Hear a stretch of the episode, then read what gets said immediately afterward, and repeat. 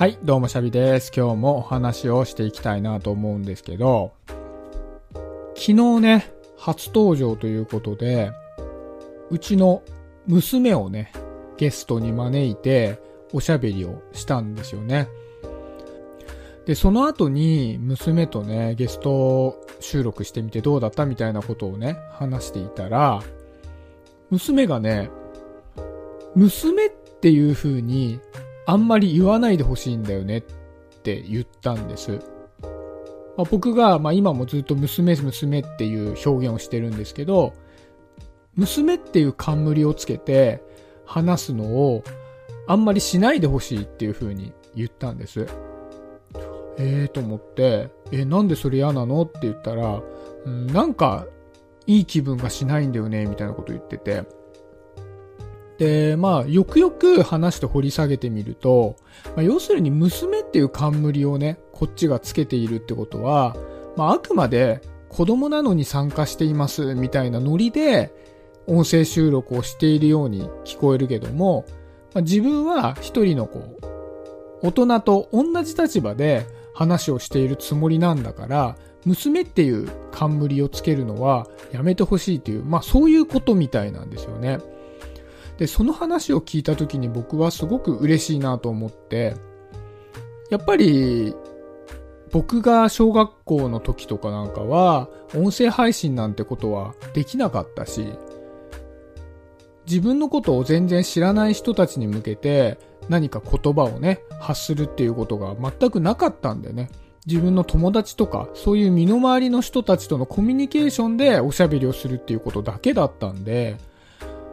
僕の感覚としてはやっぱり小学生が、こう1対 N に向かってアウトプットをするっていうのが、あんまり一般的なことのようには感じていなかったので、やっぱり僕も感覚的に娘っていう小学3年生で出てますよみたいな冠をつけて、ついつい紹介をしていたんだけども、まあ、娘はそういう気持ちは全くなくて、まあ、一人の配信者として出ているんだっていう、まあ、気持ちがね、強くあったんだなと思って。まあ、だから、まあ、これからね、月に1回ぐらいね、子供と一緒に配信するっていうのをやってみたいなとは思ってたんですけど、これからは娘っていう冠を一切つけずにゲストとして招いてみたいななんてね、なんかそういう風に思いました。まあ、やってみてね、だから僕の感覚と、まあ、娘の感覚が、あこうも違うんだなっていうことが分かって、でもそういうのもやっぱりゲストとして呼んでみないとね、こういったコミュニケーションも取れなかったので、うん、すごくいい時間だったななんていう風にね、思いました。うん。それで、今日の本題はこの話ではなくて、うんと、生産性について話をしたいなと思ってるんですけど、僕、この問いと対話でつながるラジオでも何回か話をしたと思うんですけど、毎日瞑想をしているんですね。で、だいたい15分に決めてやってるんですけど、今日30分瞑想をしてたんですよね。で、たまにね、長めに時間をとって瞑想することがあるんですけど、その時に、ちょっと頭をもたげるね、感覚があって、で、その感覚は何かっていうと、あ、この30分僕は何を考えるでもなく、何を生産するでもなく、ただ呼吸だけして座ってるだけで30分使ってしまうんだなっていうね。そういう感覚にね、襲われる時があるんです。あ、この30分僕何にもしてねえな、みたいなね。まあ、実際瞑想している時っていうのは、呼吸にね、意識を置いているってことが主なので、何かをね、考えて、あ、こういうことを今日やろうかなとか考えるでもないですし、何かに対してね、こう思考を深めるみたいな時間ではないので、ただ呼吸をして30分過ぎていくわけですよ。基本的にはね。で、その時間って非常に非生産的だなぁなんていうことをね、感覚的にね、思ってしまう時があって、で、これって結構闇だなと思うわけですよね。あ僕は結構生産性にとらわれてるんだなってその時に思うわけですよ。まあ、例えばだけど、まあ、こういう音声でもいいですよね。あ、今日音声一つ取ったなとか。なんかちょっと満足感あるわけじゃないですか。ね、例えばあとは、英会話とかね、英語の勉強してる人とかは、あ、今日1時間英語の勉強したなとか、まあ、仕事とかだったらね、あ、今日も1日勤め上げたなとか、自炊を習慣にしている人がいたとしたら、あ、今日もね、自炊をして、一つ新しい料理のレシピを覚えたなとかでもいいと思うんですけど、何か自分の中で積み上げがあった感覚があると、何かやった感ってすごいあるじゃないですか。でもそうじゃなくて、何にも考えずに、例えばツイッターをダラダラタイムラインを見ながら眺めて1時間過ぎちゃうと、あ、これなんて無益な時間を過ごしてたんだろうななんてね、思ってしまうことってあると思うんですよ。で、やっぱり瞑想している時間っていうのも、まあ、瞑想そのものをね、僕は習慣にしているので、あ、今日も瞑想したなっていう、ある種の満足感はあるんですけど、やっぱりね、長い時間瞑想をした時って、あ、こんなことをしていて、あ、30分経っちゃうんだな、みたいな。なんかそういう感覚がね、少しあるんですよね。でも、ふとそういう感覚を抱いたと同時に、生産性ってそんな大事だったっけって自分を振り返る部分もあるんですよ。生産性があると、あ、その生産したものを糧にして、また明日があるぞと。で、明日また生産をすればそれを糧に明後日があるぞみたいな感じで、例えば自分が成長している感覚だとか、一個新しいものを作ったぞみたいな感覚があると、何か明日にプラスに働くんじゃないか。一年後の礎になるんじゃないか。みたいな感覚を得られるので、ついつい人は積み上げたくなりますよね。僕もなんかそういう感覚があるんですけども、でもよくよく考考えてみると、所詮、いくら生産したところで、まあね、80年も90年も経てば死んじゃうわけじゃないですか。じゃあ僕はこのまんま生産し続けて、生産して生産して生産して生産して、じゃあ80歳で死んだとなった場合、その生産したものに何か価値はあるんだろうか、みたいなことも思うわけですよ。結局僕はどっかのタイミングで死ぬわけでね。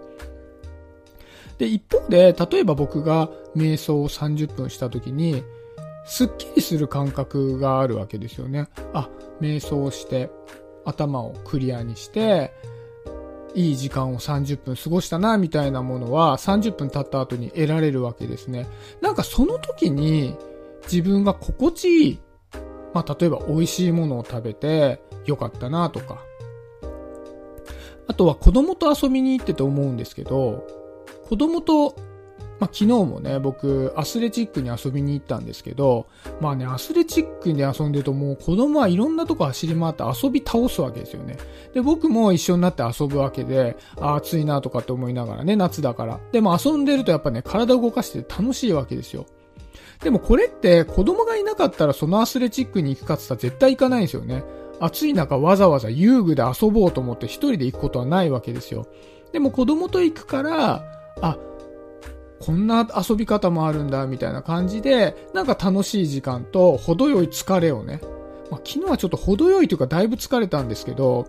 まあそういったね、なんか気持ちいい一日を過ごして、ああよかったな、なんつってね、帰っていけるわけで、なんかこの時間って本来めちゃめちゃ豊かなんだろうなと思うんですよね。僕は子供とね、アスレチックで遊んで、じゃあそのアスレチックで遊んだことによる積み上げって別にないわけですよね。ただ遊んだだけで疲れただけなんだけど、そういうことを子供と一緒に出かけたからこそ僕は体験できたんだななんてことをね、なんか思うと、生産性っていうところからいかに抜け出せるかっていうのも自分にとっては大事なポイントなんだなって、人生においては大事な視点なんだななんていう風にね、なんか思ったので、今日は生産性っていうところをテーマにしてね、話をさせていただいてます。やっぱり現代人って生産性大事だったりするじゃないですか。やっぱりね、働いていったら、どんどんどんどん技術もプラスしていって、その分お給料もね、たくさん欲しいとかっていうのもあると思うし。少しでもね、自分の血肉としたいと思って、読書の習慣をつけたり、筋トレの習慣をつけたり、さっき話したような、まあ、英会話とかね、なんかいろんな習い事をしたり、資格を取ったりとか、こういろんなことをしながら現代人は過ごしていると思うんだけども、そういったことから離れて、その場その場の心地よさとか楽しさっていうのを、どれだけ追求して、あ、今超いい時間だったなぁなんてね、そういったひとときを過ごせる人間にね、僕もなりたいなぁなんていう風にね、この瞑想のね、30分で、ああ、この30分ただ呼吸してるだけかなんてさもしいことを、こう思ってしまった自分を振り返って、そんなことを思いましたし、子供と遊んでいてね、やっぱり暑いなと、一人だったら絶対こんな時外に出ないななんて思いながら、公園に行ったり、プールに行ったり、アスレチックに行ったり、なんかそれで行ってみたら、ああ、めっちゃ楽しかったななんてね、なんかそういうことが実際あるわけですから、うん。なんかどれだけその場その場、何も積み増さないけども、豊かだったなっていう時間を、人生の中で増やしていけるか。なんかそんなことをね、考えていきたいなと思いましたね。なんか、ね、先ほどじゃあ80歳で死んだとしてみたいなことで言うと、その80年の時間の中で、この時間豊かだったなーって時間が、例えばですけど80年のうちの半分が豊かだったなーっていう時間だったんであれば、その80年っていうのは相対としてめちゃめちゃ豊かだったわけじゃないですか。でもなんか生産性、生産性、生産性ってやって、最終的に生産性ばかりに追われて80年経ったなっていうのが、まあ、果たして豊かだったかというと、なんか微妙だなっていう場合もあるじゃないですか。まあその積み増しによってね、生産性によって、後が豊かになるっていうことだったらもちろんいいとは思うんですけど、やっぱり今の豊かさっていうのもね、すごく大事だなっていうふうに思うんですよね。後の豊かさのために今を犠牲にするっていう姿勢も、まあ大事だとは思うんですけど、今をちゃんと豊かに生きるっていうところもね、僕は忘れがちだなっていうふうに思ったので、次回の念を込めてこんなテーマで話してみました。はい、今日はそんなところで終わりにしようかなと思います。今日もありがとうございました。シャビでした。バイバーイ。